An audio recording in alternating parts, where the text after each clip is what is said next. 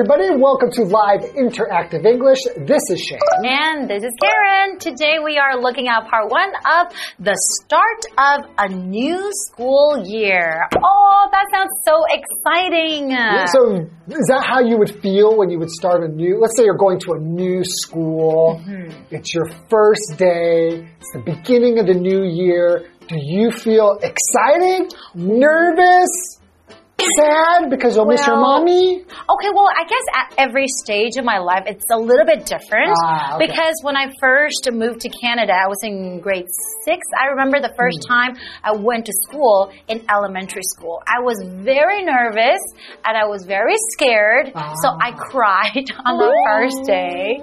But um, uh, the first day of high school was actually okay. I was a little bit nervous because I thought there would be like a lot of new people that I wouldn't know. Uh-huh. But then, you know, it was fun because I still got to see my old friends as well. So, how about you? Um, I had to change schools quite a lot. Why? And, uh, I- just different reasons. I think I went to I went to three different junior high schools and two different high schools. Hmm. Does it, would, it, would it be hard for you to fit in? I mean, you're always moving around when you're about to make friends, and then you change school. I thought it was exciting. I kind of like a, a fresh start Okay. and getting to meet new people. Like that's kind of uh, exciting. hmm Um, and yeah, I didn't. I wasn't really nervous. Really? I always just felt pretty excited about it. Wow, so you're very comfortable in a new environment. I think so. Yeah, generally speaking. When I was younger, I remember I would always be a little bit nervous. Sure. Yeah. That's common. That's true. How about you guys? Maybe you guys can tell us. But we are going to learn about the start of a new school year today. Okay, let's get into it.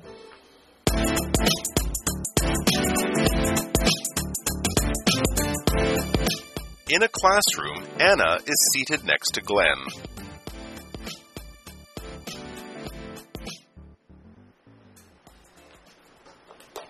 Hi, my name is Anna. What's your name? Hi, Anna. I'm Glenn. Nice to meet you. Are you new here too? Yes, I just moved here with my family. That's cool. How are you liking the city so far? It's okay. I'm still getting used to everything. How about you? Same. We had to move because my mom got a job here. Honestly, I miss my friends back home. But what can you do, right? Yeah, I didn't want to move either, but I'm just trying to be mature about it.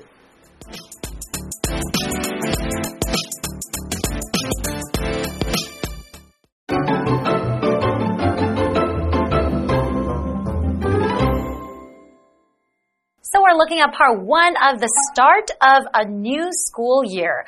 Right? So it sounds pretty exciting already. Oh, so exciting. And we're going to be looking at introducing yourself. Oh, I love introducing myself. Do you? So this is a conversation that's happening, a dialogue, uh-huh. and in the dialogue, it's in a classroom. That's right. Anna is seated next to Glenn. Oh, okay. So I will be Anna and you can be Glenn. That sounds like a great plan. All right. Okay, well, let's get started. So Anna starts off the conversation by saying, Hi, my name is Anna. What's your name? So she's actually taking the initiative to introduce herself, hmm. right? She's showing kindness because rather than just sitting beside each other and being a little bit awkward, awkward, yeah. it's good to start a conversation by introducing your name. Yeah, it's good to just, it's an icebreaker, you know? Like, oh, hi, I'm Shane. Hi, and I'm Karen. so Glenn says, Hi, Anna.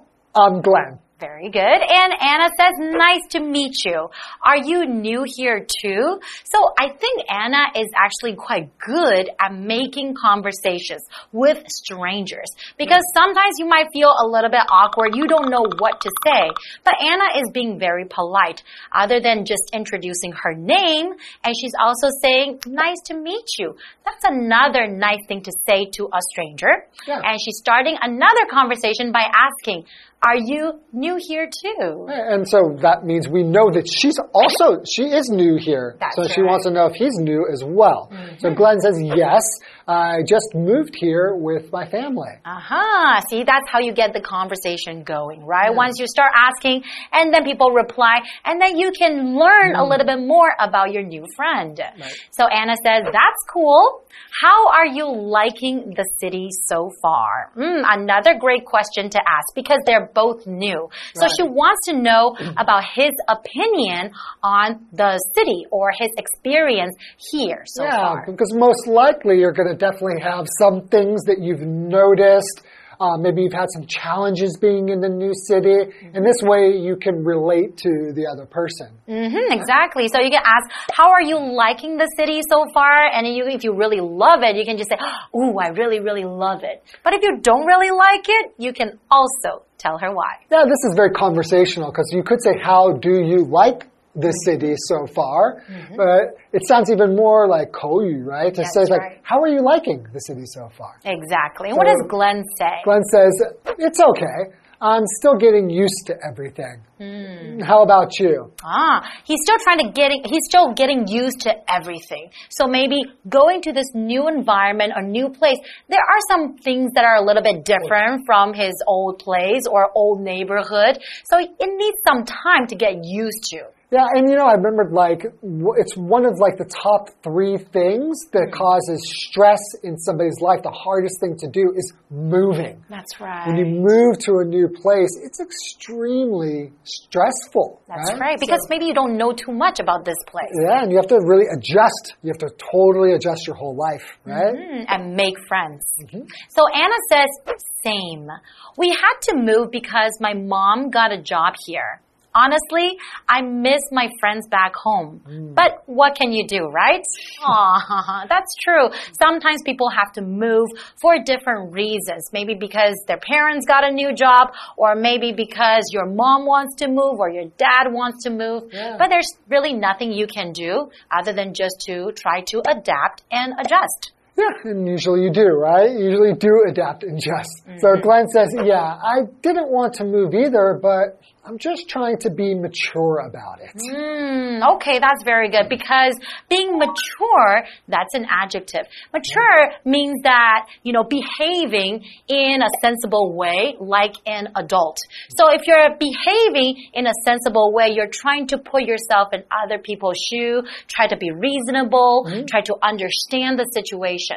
But the opposite of mature is immature. Ah. So you're kind of like acting like a kid. you're not really being reasonable, not being rational. Maybe you have to move and then you get really upset. Mom, I don't want to move. Then that'll be a little bit immature. Yeah, so basically, like, yeah, so to act like an adult is to be mature, but there are a lot of adults who are very immature. That's right. Okay, so our example sentence here is Tim and Ben handled their disagreement in a mature way because we know that people might disagree with each other, right? Mm-hmm. But how do you disagree in a mature way? We don't have to argue, right? We don't have to really get angry at each other. You know, we can just say, okay, I respect your opinion mm-hmm. And you respect mine too. Sounds great. Okay, why don't we take a little break and we will come back with asking for directions. All right.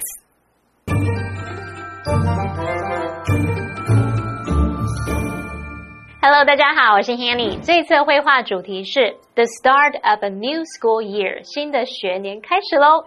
好，在第一段对话里面，Anna 坐在 Glenn 旁边，她向 Glenn 自我介绍。那老师们刚刚提到说，Anna 她主动自我介绍，化解冷场尴尬。那老师有说到 take。the initiative. Take the initiative 表示采取主动。那我们补充一下这个字，I N I T I A T I V E Initiative 它是名词，表示主动、主动权。那它也有倡议或者是解决问题的计划那种意思。好，那老师还有提到 icebreaker。icebreaker 这个名词啊，可以用来指说初次见面时活络气氛的话，或是打破僵局的事物。那么 Anna 跟 Glenn 聊一聊之后，就发现这两个人呢啊、都是新来到这个城市，还在习惯这边的一切。那么 Anna 是因为妈妈来这里找工作才搬过来，虽然她很想念老家的朋友们，可是也不能怎么样。那么 Glenn 也说他不想搬家，只能试着用成熟的态度来面对这件事了。我们看单字 mature，mature 它可以形容举止是成熟的，可以形容明白事理的。那它的相反词是在前面加上 I am 变成 immature，那就是不成熟的。Karen 老师在解释单字时，他用到 rational，r a t i o n a l，rational 可以形容理性的、合理的。那么相反词在前面加上 i r 变成 irrational，那就是非理性的。写华课文中。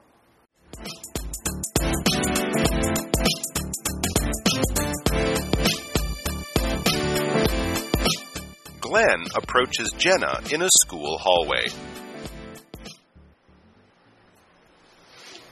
Excuse me, do you know how to get to the computer lab?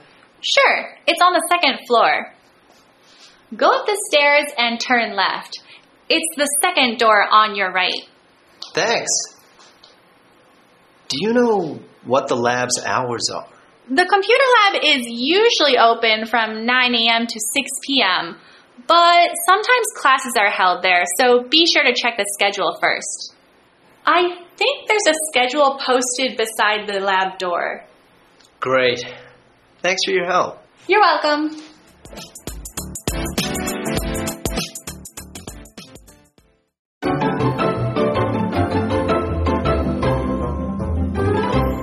Welcome back, everyone. Welcome back. Before the break, we know that Glenn is new to the school, right? Right, and so is Anna. Anna. hmm that's right. right. But right now, after the break, we're looking at this dialogue, and it's about asking for directions to the computer lab. And Glenn approaches Jenna Oh. in a school hallway. So he's having a conversation with Jenna. Okay, all right, so what does this mean to approach? Mm-hmm. So to approach somebody means to come near somebody or something. Mm-hmm. And you're coming near them either in space or in time. Oh, that's right. right? So something you could say, like, my birthday is uh, approaching. Uh huh. right? So, for example, here, Pam raised the slipper and slowly approached the cockroach on her table. And you have to do it very slowly and quietly so the cockroach does not notice you. I had to use, I used my slipper to kill a cockroach just yesterday. Really? Yeah, and you really have to just make your movements very, very slow and then And all of a sudden, that's right. whack! Did that cockroach fly? It was a flying cockroach. Oh my goodness. I don't know what's happened. Recently, there have been a lot of flying cockroaches near my house. I think it's the weather. Okay, and now we're looking at this vocabulary word here, hallway, and that is a noun. Uh-huh. So a hallway is a passage in a home or building with rooms down either side. So mm. sometimes in the school, you can be walking down the hallway. Sometimes you have lockers on both Right. sides as well. Okay, so for example, the bathroom is at the end of the hallway. So you have to go all the way down and then you can see the bathroom. Right. Okay, so let's begin. I'm Glenn. You are Jenna. That's right. So Glenn begins by saying, Excuse me, do you know how to get to the computer lab? Ah, do you know how to get to the computer lab? So what's a computer lab? Is it just a room where there are computers and people can type up things? I've never understood why it's called a lab, because lab is short for laboratory, right? right. And I've you never can do experiments, yeah, right? So I've never quite understood why they're called computer laboratories.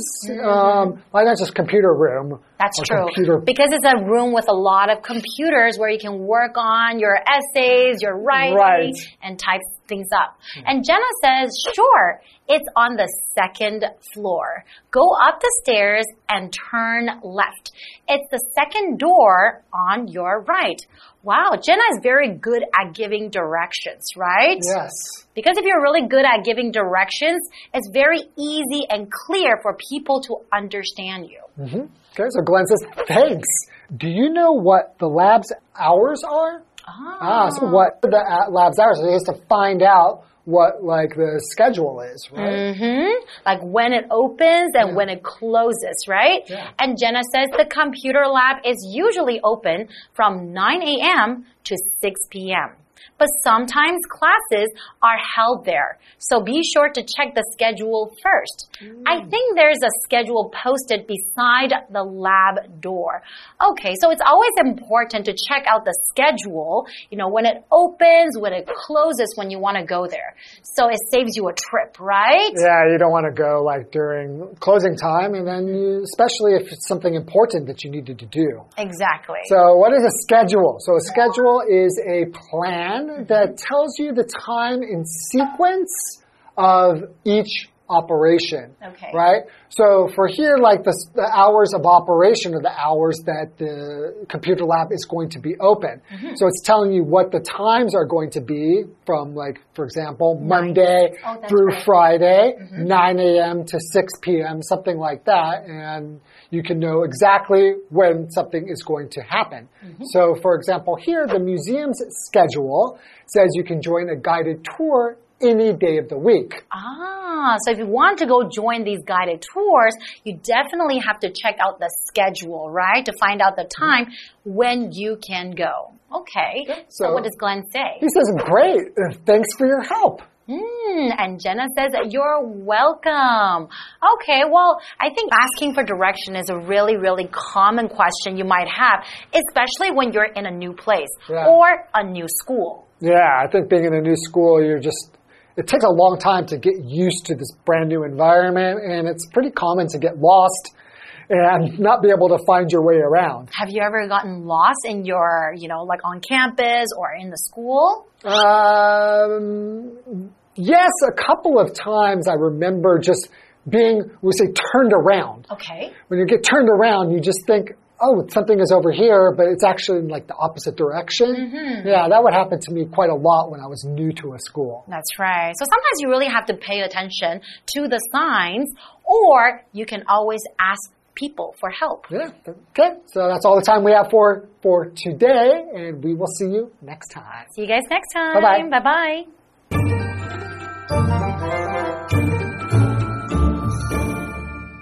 好，在第二段对话里 Glen 在学校走廊走向 Jenna，他问 Jenna 知不知道电脑中心要怎么去。那么 Jenna 给了很详细的指引。接着 Glenn 他又询问电脑中心的开放时间，那么 Jenna 也回答说，电脑中心通常是从上午九点开到下午六点，但有时候那边会上课，所以一定要先查看时间表。电脑中心门旁边应该有贴着一张时间表，可以供参考。那最后 Glenn 就谢谢 Jenna 的帮忙。我们先补充一下文中的的 computer lab，它指的是学校的电脑中心或是电脑教室。那这边的 lab，它其实本来是指实验室，是 laboratory 的简称。好，再来看单字 approach，approach 是动词，它表示接近、靠近。那么 hallway 表示走廊、走道或是门厅。还有 schedule 这个字当名词，它表示日程安排表或是时间表。Shane 老师在解释单字时用到 in sequence，sequence 只是拼作 s e q u e n c e，那么 in sequence 表示按照顺序的或是依序的。好，那这边一个重点，我们进入文法时间。好，我们来看这个重点是 be sure to 加原形动词的意思及用法。好，第一种我们可以用祈使句 be sure to 加原形动词来表达一定要怎么样，务必怎么样怎么样，就常常用来提醒、交代别人做某事。例如 be sure to wash your hands before you eat，一定要在吃东西之前先洗手哦。好，第二个用法是我们可以用某人或某事物 be sure to 加上原形动词来表达某人一定会做某事。是某事一定会发生。举例来说，Trevor is sure to win the competition. Trevor 一定会赢得那场比赛的。The movie is sure to make you laugh. 那部电影呢，一定会让你笑出来的。好啦，那么以上这些讲解，同学别走开，马上回来哦。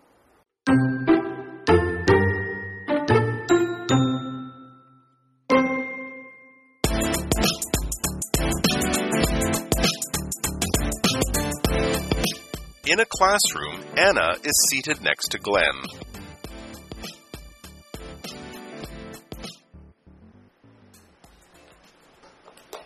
Hi, my name is Anna. What's your name? Hi, Anna. I'm Glenn. Nice to meet you. Are you new here too? Yes. I just moved here with my family. That's cool. How are you liking the city so far? It's okay. I'm still getting used to everything. How about you? Same.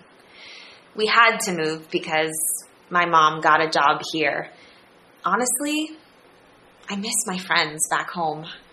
But what can you do, right? Yeah. I didn't want to move either. But I'm just trying to be mature about it.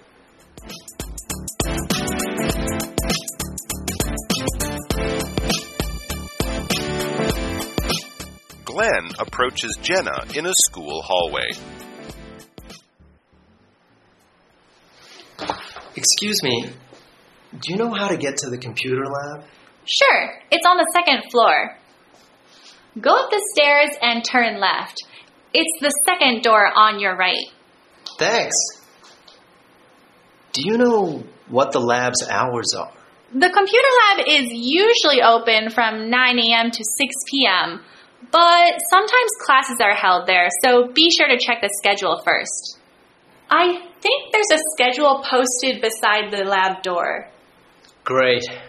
Thanks for your help. You're welcome.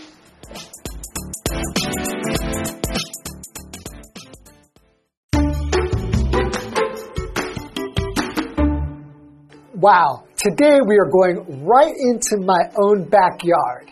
That's right, we're going to Hongshulin, which is where I live, and I had no idea how interesting the mangroves there are.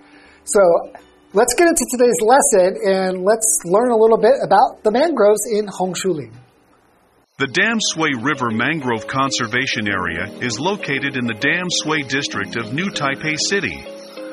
This place is quite large, with an area of about 76.4 hectares. It has the largest and most northerly distributed Sui Bizai pure forest in Taiwan. It was formed by piled up sand and mud carried by the river, and also changes daily with the tides. Mangroves have breathing roots and prop roots, so they can resist wind and coastal erosion. Mangroves will even become water forests during a flood tide. There is a large amount of organic matter in this area, which comes from the upper reaches of the river, the ocean, and the decomposition of the mangrove itself. The organic matter attracts many animals, such as fiddler crabs and mudskippers. They often appear in the intertidal zone. Many birds search for food there too. This area is also a national bird sanctuary and the best ecological classroom. However, its ecosystem is still very fragile. If people dump waste soil and garbage, or catch fish and crabs at will, it will cause damage to the ecology of the area. Let's not catch, feed, or touch these animals and plants, and protect the precious resources of the mangrove. One of my favorite things to do near the mangroves is go and see the mud skippers. There's all kinds of wildlife there that I didn't even know about. After today's lesson, I'm excited to go bird watching and just kind of see the impressive natural beauty that is there, and I can appreciate what it's doing for the ecosystem and helping to protect Taipei as well. So I hope you enjoyed the lesson like I did, and I'll see you at the mangrove.